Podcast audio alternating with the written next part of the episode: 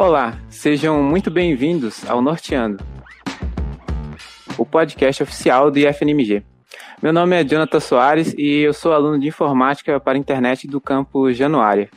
E hoje, para apresentar essa edição comigo, Giovana Rabelo. Oi, gente, eu sou a Giovana Rabelo, curso Engenharia Química no campus Montes Claros, e no programa de hoje vamos falar dos desafios da inclusão de alunos com necessidades especiais na educação e quais as medidas que o IFNMG tem tomado diante de mais um desafio que é a pandemia. E para a nossa conversa, nós temos duas convidadas com muita propriedade na área de assistência social e educação inclusiva. Primeiro, a gente tem ela, que é assessora de ações afirmativas, inclusivas e diversidade no IFNMG, que é mãe, mulher com deficiência visual. Aline Ferreira, conta pra gente, Aline, qual é o seu norte? Oi, gente. Bom, qual é o meu norte? Eu sou a Aline, eu sou pedagoga, sou especialista na área de inclusão e sou psicopedagoga também. E o meu trabalho no IFNMG, o meu norte, é pautado no atendimento às pessoas com deficiência, é, voltado para as questões de gênero e também das relações étnico-raciais. Então, nós temos essas três linhas dentro da nossa atuação. Atualmente, eu estou na reitoria, sou responsável pelo núcleo de ações inclusivas e a gente faz acompanhamento em todos os campi nessas três linhas. E aí, voltado né, para as pessoas com deficiência, com transtornos globais de desenvolvimento, com altas habilidades, superdotação, nós temos os NAPNs em cada campus, que é, são os núcleos que a gente faz o acompanhamento juntamente com eles, voltado para adaptação de material, de currículo, enfim, todo o suporte é no que tange ao atendimento educacional profissional especializado para os nossos estudantes.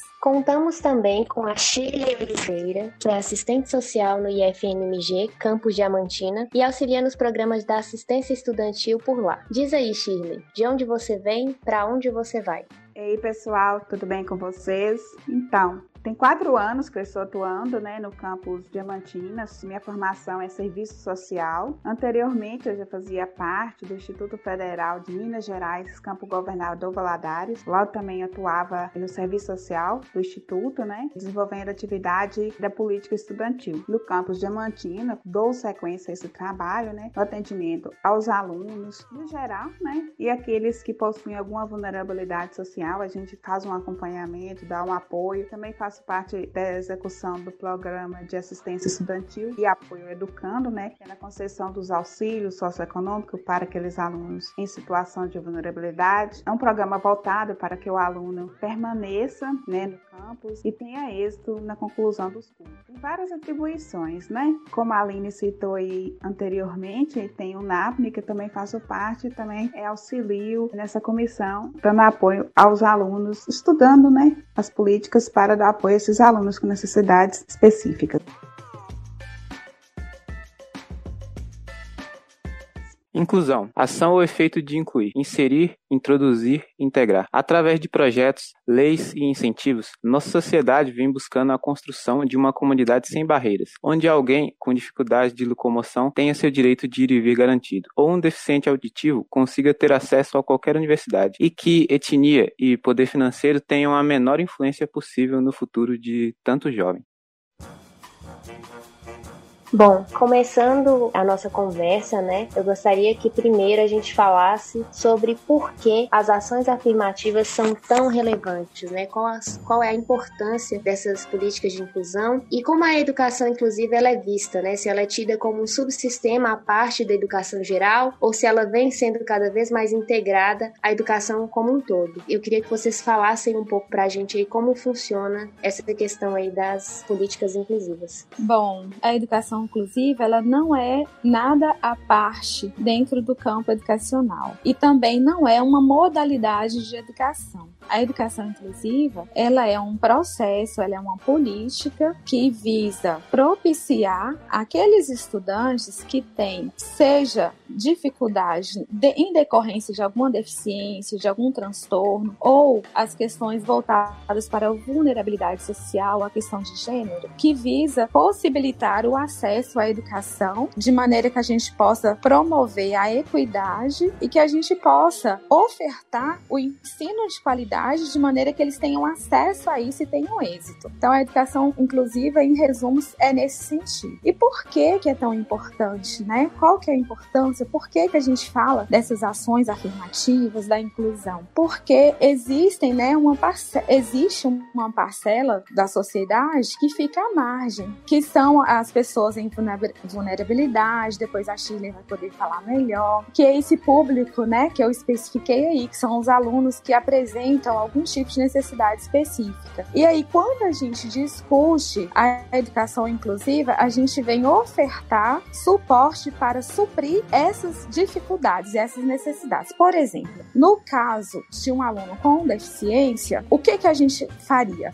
Se for um aluno que é surdo, a gente vai verificar se ele tem conhecimento da Libras e se sim, a gente vai ofertar para ele o intérprete de Libras para que ele possa ter uma interlocução melhor entre tanto os colegas quanto o docente. E paralelo a isso, a gente vai fazer um trabalho para que a sua turma, que o seu docente tenha a, a noção e a ideia da Libras para que ele também se comunique de forma direta. Então, esse é um ponto que a gente discute dentro da, da inclusão e da diversidade para a gente ter aquele cuidado mesmo de não ficar, ah, porque o aluno ele, ele sabe Libras, ele vai conversar com o intérprete. Não é esse o objetivo. Ele, o intérprete é apenas um interlocutor, é um profissional de extrema relevância e que vai dar esse suporte para o aluno, mas ele também quer interagir com a turma, com os colegas é, de outras turmas, com os nossos servidores. Então a inclusão ela perpassa, né? Tudo isso. Ele não vai focar apenas ali naquele momento didático. A gente vê muito falando sobre políticas puramente antidiscriminatórias, né? Eu acho que a, as ações afirmativas nesse sentido elas são muito eficientes por atuarem preventivamente em favor de indivíduos que potencialmente são discriminados, o que pode ser entendido tanto como uma prevenção, né, das ações afirmativas, assim como seu objetivo, quanto como uma reparação dos efeitos das discriminações e segregações no geral. Isso, quando a gente atua no sentido preventivo, são aquelas atitudes que a gente atua frente à sensibilização, à conscientização e à informação. Porque quando a gente conhece, a gente perde um pouco aquele medo, aquele, aquele sentimento de desafio. Quando é, é novo, né, a gente tem medo do desconhecido. E quando a gente atua frente à prevenção é nesse sentido, né? É, eu vou conhecer o que é a deficiência, o que é o aluno em vulnerabilidade, o que eu posso fazer. A partir daí, a gente traz a informação, traz a sensibilidade, aí a gente atua como prevenção. Aí tem a forma reparativa, que é no sentido de ofertar, de dar esse suporte para o nosso aluno que chega e ele precisa desse atendimento especializado. Aí é no sentido de dar o suporte para a gente poder agir e tratar de forma com equidade. Aí tem esses dois viés mesmo. Shirley, do ponto de vista da assistência social, como você enxerga isso? O quão é importante para os alunos que vêm de situações de vulnerabilidade ou com alguma deficiência? Como você vê o seu trabalho como ator, né, nesse contexto de realmente diminuir essas desigualdades? Como você vê isso? Como bem a Aline retratou, né, as ações afirmativas são um processo que os campos desenvolvem procurando a equidade dos direitos dentro da instituição. Nesse entendimento, é importante a gente atuar bem assim na parte que diz o acolhimento a esses alunos que chegam. Tem a parte da prevenção, né, como a Aline bem descreveu, mas quando esse aluno chega à nossa instituição, é muito importante ter aquele acolhimento, da onde aquele aluno veio, saber da vida dele, para ele se sentir pertencente à instituição. Porque acaba que a gente tem que tomar cuidado, porque se ele não for bem acolhido, ele vai se desistir do curso. Então, a partir desse momento que chega, a gente procura conhecer a família, o aluno, que é muito importante, né? Que é uma vitória até para ele estar ali. Então, a gente tem que ajudar ele naquela superação, porque todos somos iguais, todos nós temos as nossas necessidades específicas, né? Só que tem que ter um olhar diferenciado para esses, visto que encontra muita dificuldade na sociedade, né? Essa questão de ser excluídos. E E ele, a pessoa é capaz. Então a gente tem que dar o suporte para ele consiga executar o curso com êxito. Então na parte do é, da serviço social, né, a gente procura saber certinho fazendo esse acompanhamento da família, do aluno e se possui alguma é, vulnerabilidade social, está encaminhando para a rede certa, né, para ajudar no êxito dentro da instituição. Aquele aluno que em sala de aula acaba apenas interagindo com seu intérprete, não podemos dizer que nesse caso a inclusão está realmente ocorrendo. É, em minha experiência estudantil, só convivi uma vez com um aluno que tinha um tipo de deficiência em todos esses anos de escola. E queria saber qual é a dificuldade para que isso ocorra mais vezes, para que seja mais implementado. Então, eu acredito que no início né, da nossa instituição, como é uma instituição nova, 10 anos, era pouco conhecida e pouco divulgada. Aí, com o advento do sistema de cotas, em 2013, a gente começou a perceber um crescente número de alunos com deficiência no nosso instituto, nos nossos vários campi. E agora, já em 2020, a gente já tem uma presença muito grande, sabe? Aí a gente precisa de divulgar mais tanto os nossos processos seletivos, nossos vestibulares e falar também que aqui nós temos esse acolhimento, como a colega Shirley falou, né, que nós temos os núcleos e pode ofertar esse suporte tanto no, no, que tange ao processo de adaptação de material, de currículo. Então, essa divulgação. E também, quando a gente conversa com algumas pessoas com deficiência que não estão no instituto, tem ainda alguns que falam assim, é, como se fosse algo impossível. Eles querem, mas é como se fosse algo impossível por ser uma instituição federal. Então, a gente tem tentado desmistificar isso também. Mas hoje, né, em 2020, o nosso número de alunos ele é bem grande, sabe? Nós temos vários tipos de necessidade. Nós temos hoje alunos com deficiência visual, temos surdos, temos com deficiência intelectual, com paralisia cerebral, com autismo. Isso dentro das deficiências. Nós temos surdocegos e temos a, as outras necessidades que são os transtornos de déficit de atenção e, e, e hiperatividade. Então, hoje eu percebo, Jonathan, que tá bem grande, sabe? O número em relação do que estávamos aí no início do Instituto em 2010. E principalmente com o advento do sistema de cotas em 2013. Aumentou bastante. Que é uma coisa muito importante que a gente tem dentro do Instituto. Se chega algum aluno com alguma necessidade específica, né? Primeira coisa que tem, ele tem a liberdade de nos falar o que, que ele precisa. Porque a gente não pode impor. Assim, ah, isso é bom para o aluno. Claro que não. A gente tem que ouvir o aluno, saber de que, que ele necessita para poder ter um desenvolvimento bom. Então, acho que isso é uma parte muito importante. Então, é nessa parte do acolhimento que a gente vai conseguir é, conversar com o aluno, aproximar do aluno, ele vai se sentir livre à vontade para falar quais as suas necessidades. Aí assim a gente vai fazer um estudo e procurar né, os instrumentos dentro da instituição para que possa oferecer a este aluno. Eu vi a dissertação de um aluno do IFMG, o Ismar Batista Ramos, do ano de 2016, intitulada Inclusão na Educação Profissional, uma avaliação a partir da visão dos profissionais e alunos de um campus do IFNMG. Bom, na pesquisa, o autor ele trouxe dados do INEP mostrando que do total de alunos com necessidades educacionais especiais matriculados no ensino regular, isso lá em 2013, ou seja, quase 650 mil alunos, desses 650 mil alunos, 6,6% estavam na educação infantil, 77,8% no ensino fundamental, 7, 7,2% no ensino médio, aí a gente já percebe uma queda extremamente significativa, 7,8% na educação de jovens e adultos e 0,3% na educação profissional, ou seja, quase que nada na educação já mais avançada, né, em uma graduação, por exemplo, uma faculdade, no caso. Aí eu busquei pesquisas mais recentes, esses dados que eu falei são de 2013, e encontrei dados do censo escolar de 2018, divulgados também pelo INEP, que revelaram um aumento de 33,2% no número de matrículas dos estudantes com necessidades especiais entre 2014 e 2018. Então a gente vê aí um certo avanço também, né, nessa inclusão, a gente está percebendo esse aumento e tem se falado um pouquinho mais, né, a cada ano, o tempo vai passando, a gente vai falando cada vez mais sobre essa questão da inclusão. Acho que a gente tem que gerar nas pessoas esse sentimento de colaboração também, né, de sentir que isso é um dever de todos, independente se tenha deficiência ou não. Essa é uma causa de todos, do coletivo, né? Isso. Esses são números assim bem importantes que você falou aí, Giovana. E a gente percebe assim, né, na nossa trajetória, que a, os estudantes com deficiência, eles estão chegando agora com maior força, tanto no ensino médio quanto a graduação. Agora está verticalizando ainda mais nas pós-graduações, tanto lato quanto estrito. A gente tem percebido que é muito importante, que é fundamental fazer um trabalho para além, extra instituição, que é isso que o serviço social faz, que é o resgate da autoestima, sabe? Quando a gente percebe que um estudante ele está ali no ensino ensino médio que ele concluiu, já acontece muitas vezes é, da própria família falar: não, aqui já tá bom,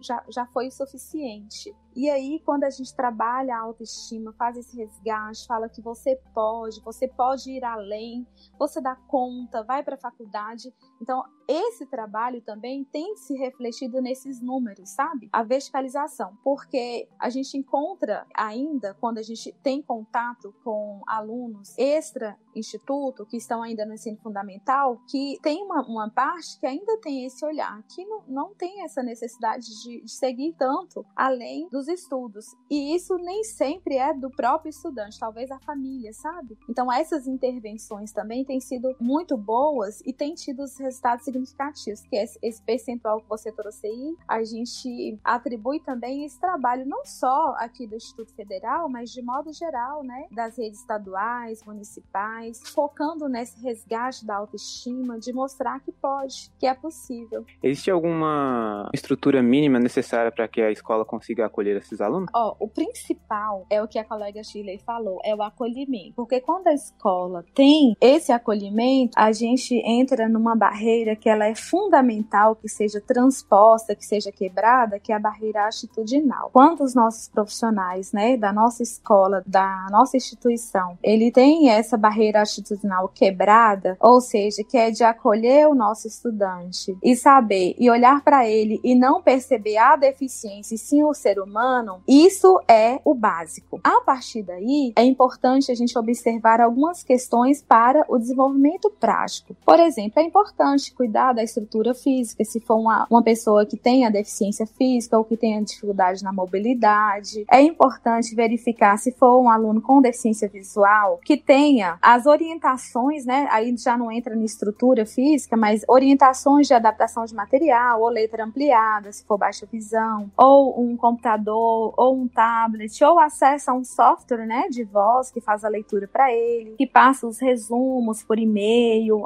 são questões mais pedagógicas mesmo, sabe? E é importante que se tenha, além disso, se tiver, é, seria muito bom, no caso nosso, nós temos essa equipe multidisciplinar, que talvez a Shirley possa falar melhor, né, que são os nossos assistentes sociais, os psicólogos, pedagogos, para esse suporte. Exatamente, como a Lene está falando aí, né, essa equipe multidisciplinar faz uma diferença muito grande. Eu falo porque um exemplo a ser dito, que aqui no campus Diamantina chegou um aluno que ele tinha paralisia cerebral e ele não tinha condições de escrever e falava com bastante dificuldade e coordenação motora muito pouca. Então nesse período que ele chegou, primeiro foi feita essa parte do acolhimento e também um trabalho com os colegas de turma, porque acaba que ele chega no lugar e se sente excluído. Então, né, foi assim, nesse primeiro momento ele ficava só no cantinho dele. Ele foi até o final do curso, concluiu, muito bem. Ele já era assim, era o único aluno que participava das aulas assim com mais intensividade, perguntava aos professores. Isso foi possível por quê? Porque teve toda uma equipe multidisciplinar, que era pedagoga, né? E ajudava nas quais as dificuldades que tinha para fazer a prova, por exemplo, assim, precisava de um tempo maior para fazer. Aí eu fiquei muito tempo junto a esse aluno, fazendo a transcrição dos textos para ele no caderno.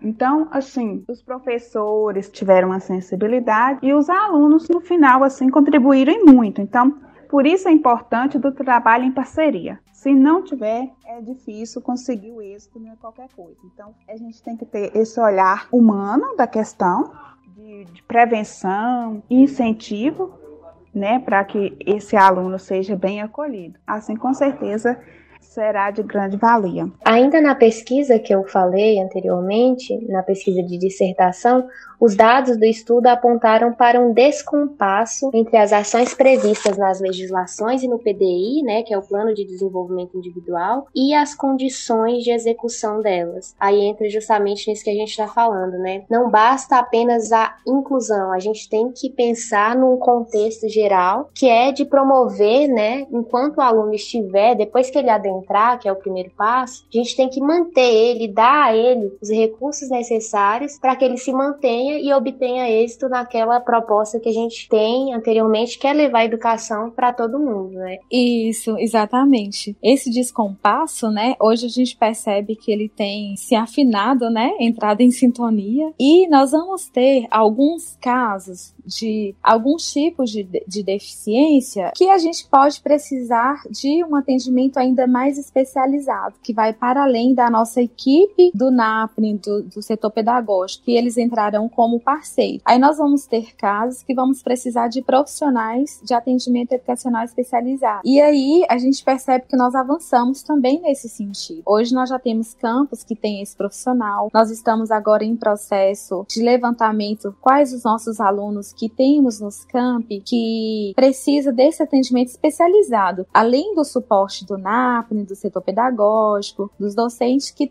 precisaria desse acompanhamento mais de perto, mais individualizado e mais próximo. Então, nós também estamos caminhando de forma bem interessante para a gente poder também ofertar isso nos outros campi. É, a gente percebe mesmo que os avanços na inclusão das pessoas né, com necessidades educacionais especiais, como sistema de cotas, divulgação e realização de processos seletivos e vestibulares acessíveis e outras ações, né, por exemplo, essas são só uma das algumas das ações que podem ser feitas e que fazem parte de todo um processo. Né? A gente não pode pensar na inclusão como um ponto definido, né, um processo. Isso envolve, por exemplo, o sistema de cotas aí entra a divulgação, os processos seletivos, propaganda, cultura, precisa muito de representatividade. Nesse sentido, a Aline, né, é um excelente exemplo. E aí a gente vem de novo para a questão de manter, né, os serviços para permanência após o ingresso, para não haver a insuficiência na formação inicial e continuada dos profissionais, entre outros aspectos. Então a gente tem aí também a questão da integração em detrimento da inclusão, que é justamente o que a gente falou. Aline, você, na sua experiência na vida acadêmica, conta pra gente um pouco como foi ser uma deficiente visual e adentrar esse mundo. Fala um pouquinho como foi esse processo para você. Então, Giovana, o mundo acadêmico para mim, primeiro eu achava que era algo inacessível, não ia chegar. É aquela ideia que eu falei lá atrás, né? Quando eu tava lá no ensino médio, eu queria muito ir para faculdade, mas eu ouvia tanto de alguns membros de famílias, de, de pessoas próximas que falavam assim: mas por quê? Para que que você vai para a faculdade? Você não enxerga. E aí assim, por isso que é importante a gente trabalhar a autoestima, mas como eu sempre fui muito persistente, aí eu fui pro cursinho, fui fazer a faculdade e ingressei. No período da academia, eu tive um suporte muito bom dos meus colegas. Eu cheguei lá toda assustada, com medo, preocupada, só que aí o acolhimento dos meus colegas assim foi fantástico. E ali assim, na primeira semana, eu já estava participando enturmando, né? Tem, tem a calorada quando chega. E eu não queria deixar de participar da calorada, né? E aí tomei banho de cebola, aquele perfume de cebola horroroso que joga na gente.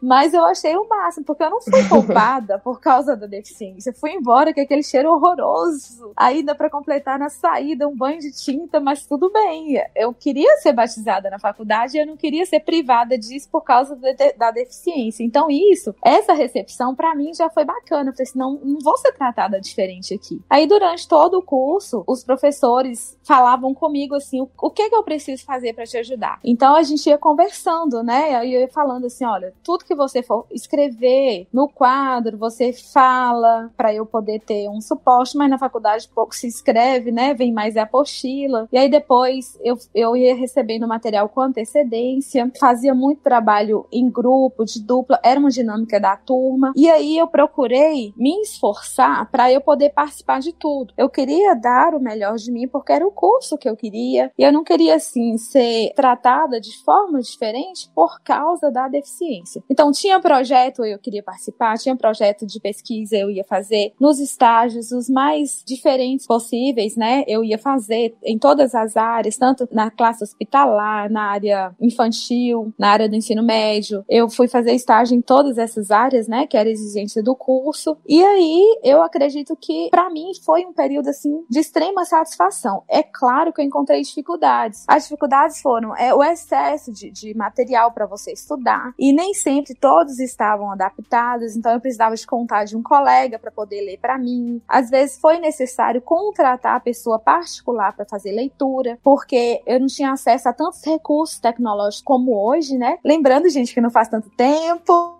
mas eu não tinha tanto acesso assim. É porque hoje a tecnologia, assim, de 10 anos para cá, tá bem tranquilo para uma pessoa que é cega estudar. A gente pega o material, escaneia a gente mesmo e ele faz a leitura, então tá bem tranquilo. Mas então naquele período, em 2006 ali, eu tinha que contar com alguém para ler para mim. E aí eu fui me envolvendo, participando dos projetos de pesquisa, viajava no projeto Unimonte Solidária, né, que era na Unimonte que eu fazia, e aí enturmava com pessoal de outros cursos. Eu ia assim, eu che sempre chegava com medo. Gente, eu sou medrosa, mas eu sempre enfrento. Aí eu ia para fazer as viagens, para ficar 15 dias, 20 dias, e para mim assim, eu ia assustada, principalmente na primeira vez, porque eu nunca tinha viajado sem meus pais. Mas eu falei, gente, eu preciso, eu tô na faculdade, eu preciso crescer em todas as áreas. E aí eu fui, eu lembro que a primeira viagem no Limão Solidário, nossa, foi fantástica. E assim, o acolhimento dos colegas lá, a gente tinha que desenvolver um monte de trabalho, eu não fui poupada ninguém falou assim: não, você não vai fazer, fica aí. Não, eu fazia tudo e subia morro, descia morro e visitava as vilas. Depois fui pro projeto Rondon. Então, assim, foi gostoso. Tive muitos desafios, dificuldades com relação ao material, mas o acolhimento me fez perseguir, sabe? Não, eu não desisti, tanto dos professores quanto dos colegas. Aí eu vejo, assim, que foi bastante positivo isso. Você falou aí da sua característica, né, que você tem naturalmente a persistência, é uma característica nata sua. E aí acho muito incrível, né, que você tenha persistido, que você tenha mesmo não tido medo, enfrentado suas dificuldades e até de ter se exposto, né, de se mostrar vulnerável até para os seus colegas e mostrar que você queria aprender, que você estava disposto a aprender. A gente também tem que pensar a importância das iniciati da iniciativa das instituições para aqueles que tenham talvez uma personalidade mais retraída, mais introvertida, pode ser uma questão de personalidade ou da própria condição da pessoa, né, para que essas pessoas também sejam sejam ouvidas, sejam incluídas e tenham suas necessidades atendidas. Porque eu penso que também a comunicação seja um divisor de águas aí nesse sentido. Porque às vezes a pessoa está tendo uma dificuldade, mas por ter um certo retraimento, timidez, enfim, uma série de questões, isso acaba impedindo. Então entra aí o papel da sociedade, da instituição e das pessoas em volta de realmente olharem com, você até falou na, na outra pergunta, esse olhar mais humano para as pessoas, né? Isso, Giovana. Depois acho que a colega Shirley vai poder contribuir, né? Porque ela está diretamente no campus atuando, mas essa questão é fundamental. Precisa demais a gente acolher, porque nós temos sim pessoas, nós temos estudantes que chegam retraídos porque vem cheio de marcas, né? A sociedade fica o tempo todo nos dizendo: você não pode, você não consegue, você não vai dar conta, você é um problema. E aí nós temos que desmistificar isso. E é esse acolhimento que a Shirley falou. Nós já tivemos casos de aluno com deficiência física no braço. Aí esse aluno, ele sempre ia com a mochila de lado, assim, de maneira que dava a entender que tinha algo ali estranho, mas ele nunca mostrava. É porque ele não tinha parte do braço, mas ele não tinha, não ficava à vontade nem para mostrar isso. E depois de um trabalho com os colegas do NAPNE, com atendimento na psicologia, com o pedagogo, com o assistente social, fazendo esse contato com a família, fazendo toda essa interlocução, já quase no final do curso curso, esse aluno ele se abriu e, e ele aceitou,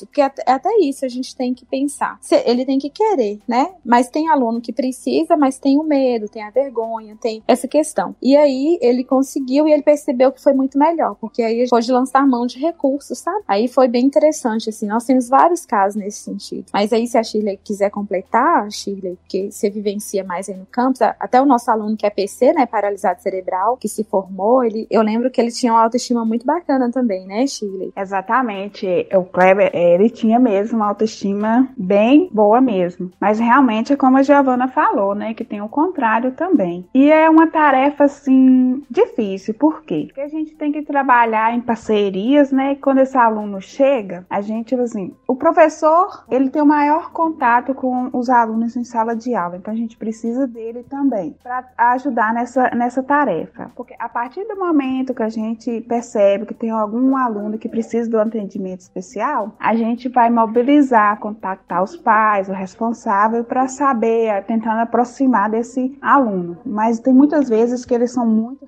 retraídos e realmente, como a Aline falou, é muito difícil. E a gente não tem uma, uma receita, vamos dizer assim, de como abordar um aluno numa situação dessa, porque os casos são os mais diversos. Por isso que a gente tem que ter a sensibilidade, a paciência. É um trabalho, talvez, até tem hora de formiguinha mesmo. Porque a gente tem que, primeiro, né, não chegar direto naquele ponto de que ele está precisando. Eu falo que muitas vezes a gente vai rodeando ele, para ele né, criar confiança, ter aí, criar liberdade para ele expor. Então, é muitas vezes o psicólogo né, ajuda muito nessa conversa. Até mesmo eu falo para vocês que, olhando aqui do Campus Diamantina, por exemplo, o pessoal terceirizados, eu falo com as meninas lá, elas percebem muitas coisas e os alunos conversam com elas e através delas a gente fica sabendo, aí a gente reúne e vai propor ações para ajudar aquele aluno. Então, por isso que é uma rede. A gente não pode trabalhar sozinho. Tá o enfermeiro, o pedagogo, o professor. Então, são todos do campo, todos. Então, não tem aquela pessoa que está dentro da instituição que não possa ajudar. Principalmente também dos colegas, né, em sala de aula, que também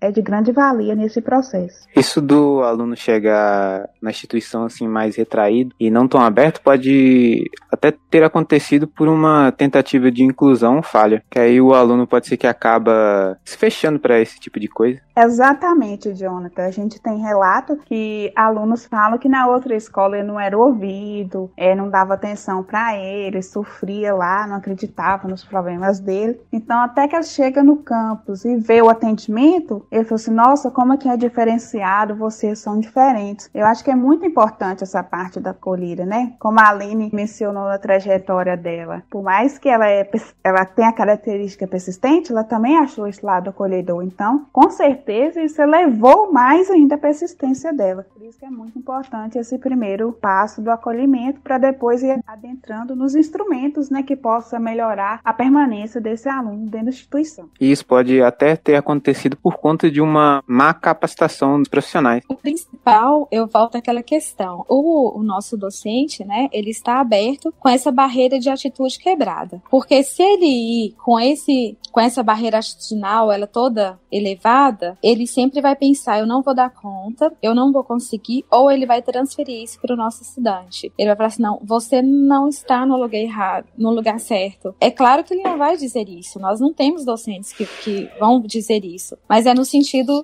do medo, do desafio, daquilo que é novo. Então a gente acaba tendo essas reações. Então, quando eu já tenho essa barreira quebrada, então eu já vou ali e olho, ó, é surdo. Então, o que que eu posso fazer? Eu não sei Libras. Ah, mas eu posso falar de frente para ele, ele vai fazer a leitura labial. Ah, mas ele não sabe leitura labial. Então, eu posso lançar mão de gestos, de mímica, de desenhos para fazer essa comunicação inicial. E a partir dali, é, tem que ter uh, o outro quesito é o espírito investigativo, pesquisador. Nós que trabalhamos nessa área, por mais que a gente atenda todo momento alunos com deficiência, nós podemos receber cinco alunos que têm autismo. Todos eu vou ter que atender de forma diferente, porque são pessoas. E cada pessoa tem a sua particularidade, sua singularidade. E o autismo, um pode ter comorbidade, o outro não. Um pode ser grave, outro leva, outro moderado. Então, são casos diferentes. Por isso que é importante. Então, primeiro,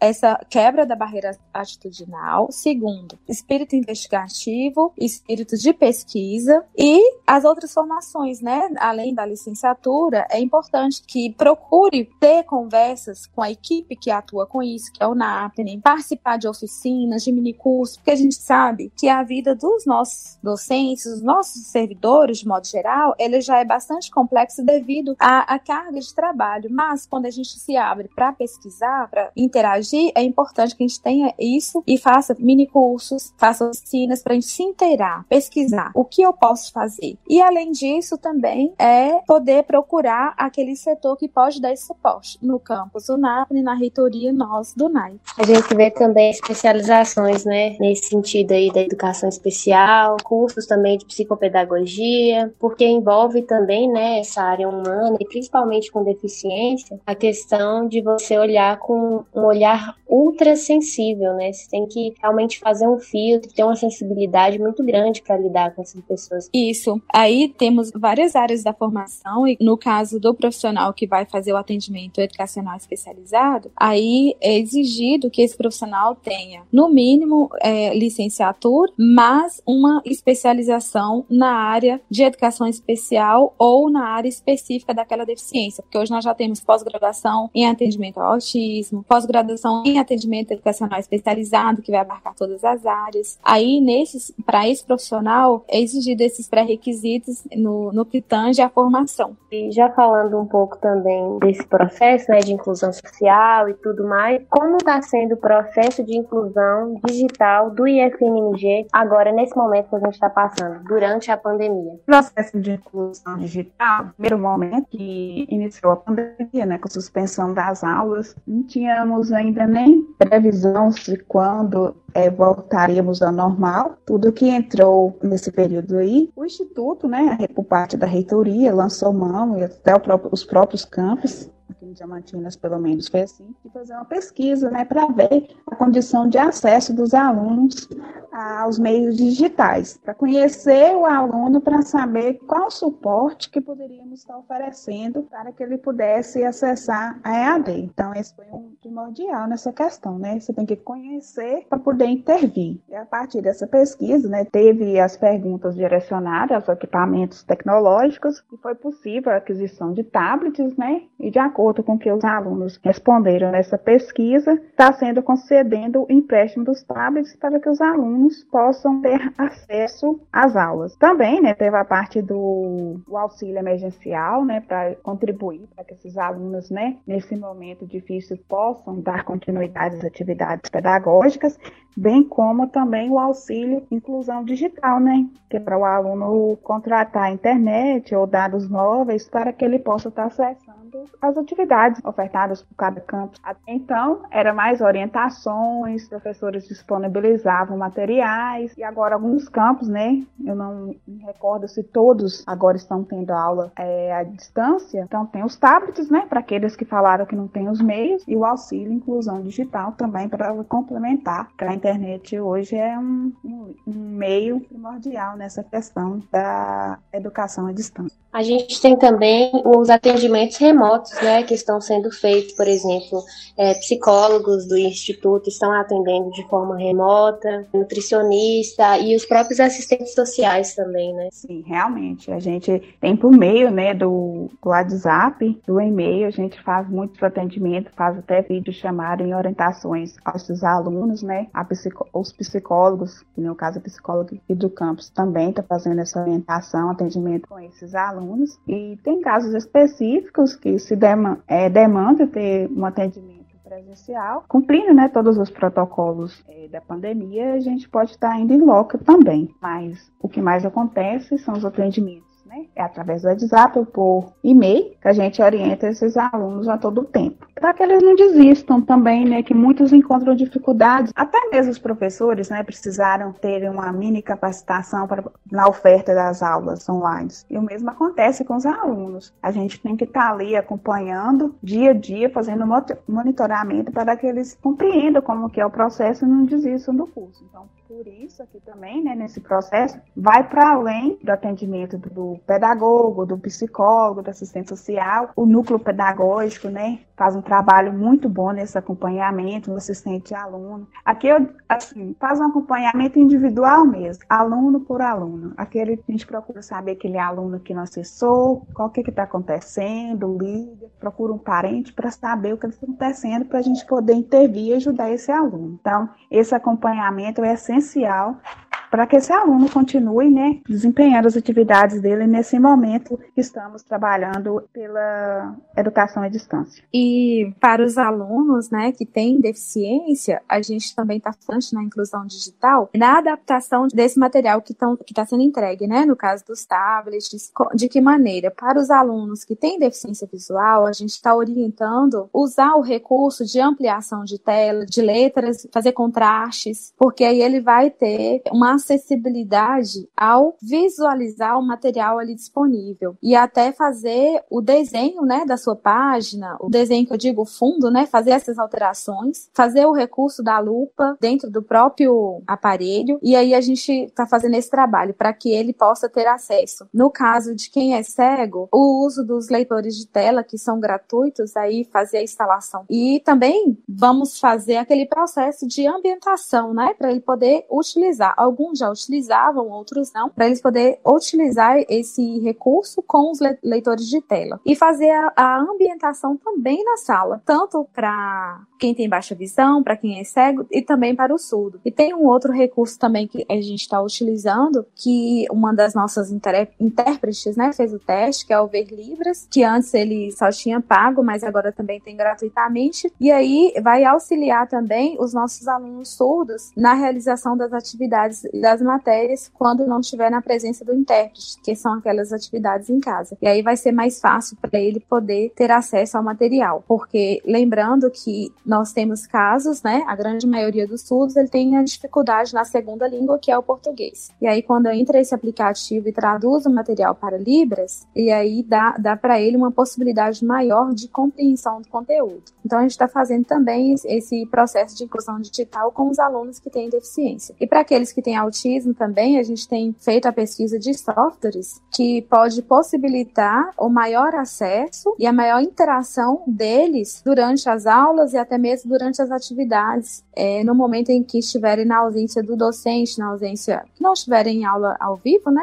em aula direta com o docente, para que possa também fazer esse suporte. Essa inclusão por meio digitais me surpreendeu porque eu não tinha conhecimento que tinha tantas ferramentas assim. Até mesmo no meu aparelho, eu fuçando por configurações assim, eu fiquei surpreso com a quantidade de funções que tem. No Brasil, cerca de 70% das instituições de ensino fundamental e anos finais são de escolas públicas. E quando vamos ver essa taxa na nas instituições federais chega a quase ser 50% de privado e 50% de público. Esses métodos de auxílio, de disponibilização de tablets para alunos que não têm acesso aos mesmos, tem uma forma para que esses números não aumentem ainda mais. Além do que já vem sendo feito para essa inclusão, quais as outras formas que vocês veem que poderia ser feito para aumentar essa inclusão nas diferentes formas? É uma novidade, né? Eu acho que assim, a cada dia que passa, a gente está descobrindo uma ferramenta diferente. Então a gente tem que estar tá sempre atualizando, buscando fontes novas. Eu acho assim, não tem uma, uma receita, um caminho certinho, não. Eu acho que a gente tem que estar tá com esse olhar sempre aberto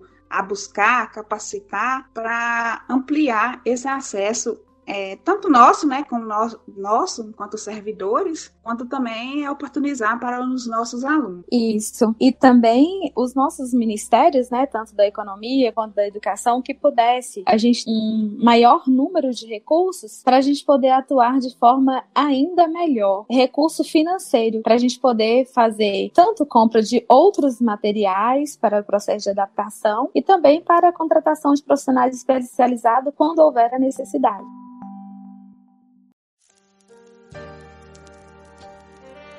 Salientar, né, que a inclusão ela engloba diferentes modalidades, né? São alunos com necessidades especiais, incluindo grávidas, alunos com baixa renda e alunos com sistemas de cotas, remanescentes, quilombolas, negros, indígenas, enfim. Tendo essa diversidade de necessidades especiais, eu acho que às vezes a gente, quando vem à mente é, inclusão, a gente pensa muito na deficiência física. Não sei, é uma impressão que eu tenho. Mas existem essas outras diversidades, né, de, de de diferenças assim. Quais atitudes para vocês assim que vocês acham que nós que não somos portadores de deficiência física ou de alguma necessidade especial, quais são as atitudes que a gente pode ter com relação às pessoas que possuem? Por exemplo, a Aline, né, como uma pessoa deficiente visual, o que você sente de necessidade assim do olhar das pessoas? O que você acha que poderia mudar é, nas atitudes das pessoas para com, no caso, para com você ou para com os deficientes e portadores de necessidades especiais de modo geral?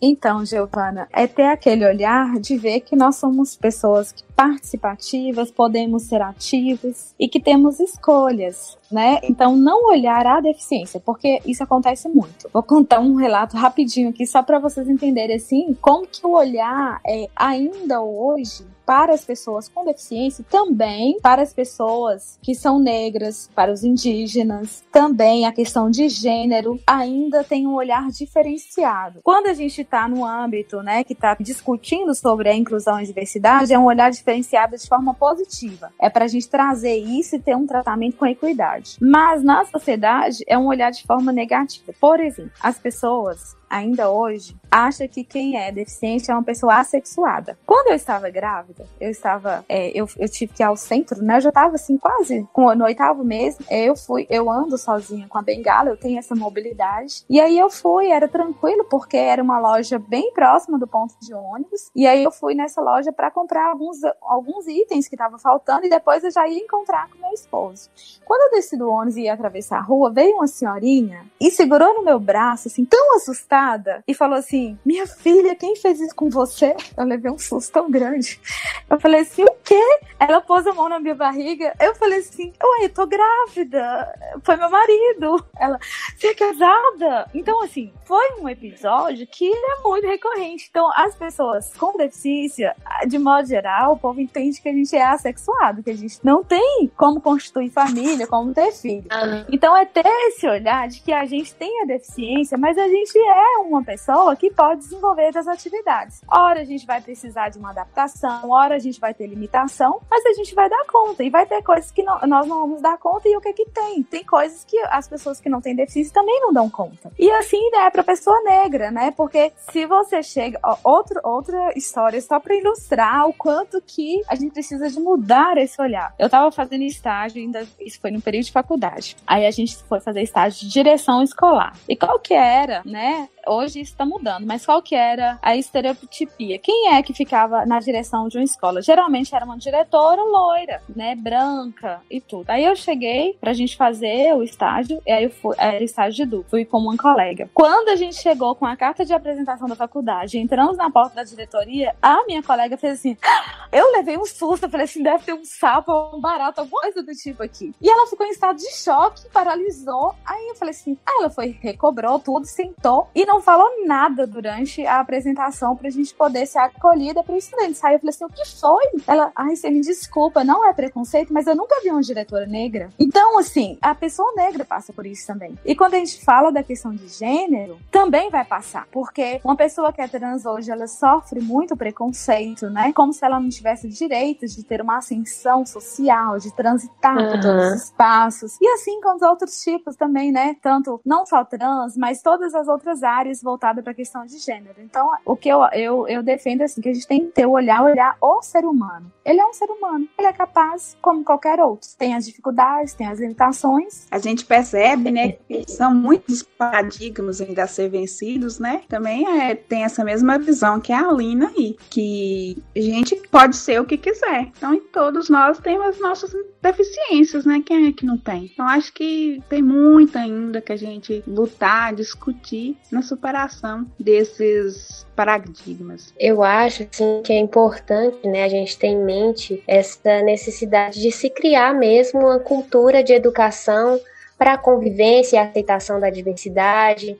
É, a gente tem que buscar, sim, quebrar as barreiras físicas, né, de acesso aos ambientes, as barreiras educacionais, de ensino, atitudinais, fomentando uma cultura mesmo de pessoas que se importam umas com as outras, que têm empatia e que constroem né, juntas ambientes colaborativos e inclusivos. Isso, exatamente. Quando todos nós tivermos empatia, eu acredito que a gente não vai precisar discutir mais sobre inclusão e diversidade. A gente já vai chegar num patamar de se colocar no lugar do outro e fazer aquilo que tem que ser feito de forma natural. Chegamos ao final do episódio. Eu quero agradecer aqui a Aline e a Shirley pela participação e por ter nos ajudado a entender um pouco melhor os desafios que a inclusão enfrenta nos dias de hoje. Então, meninas, muito obrigada. Eu quero agradecer o convite. Estou muito feliz de ter participado. Quero parabenizar vocês por esse podcast que está assim tão expressivo, né, tão informativo. Quero só agradecer mesmo. Obrigada pela oportunidade de falarmos um pouco mais sobre esse tema que é tão relevante, que é a inclusão e diversidade, e dizer que estou à disposição. Para quem precisar, tiver mais dúvidas e quiser conversar, pode nos procurar lá na reitoria no NAI,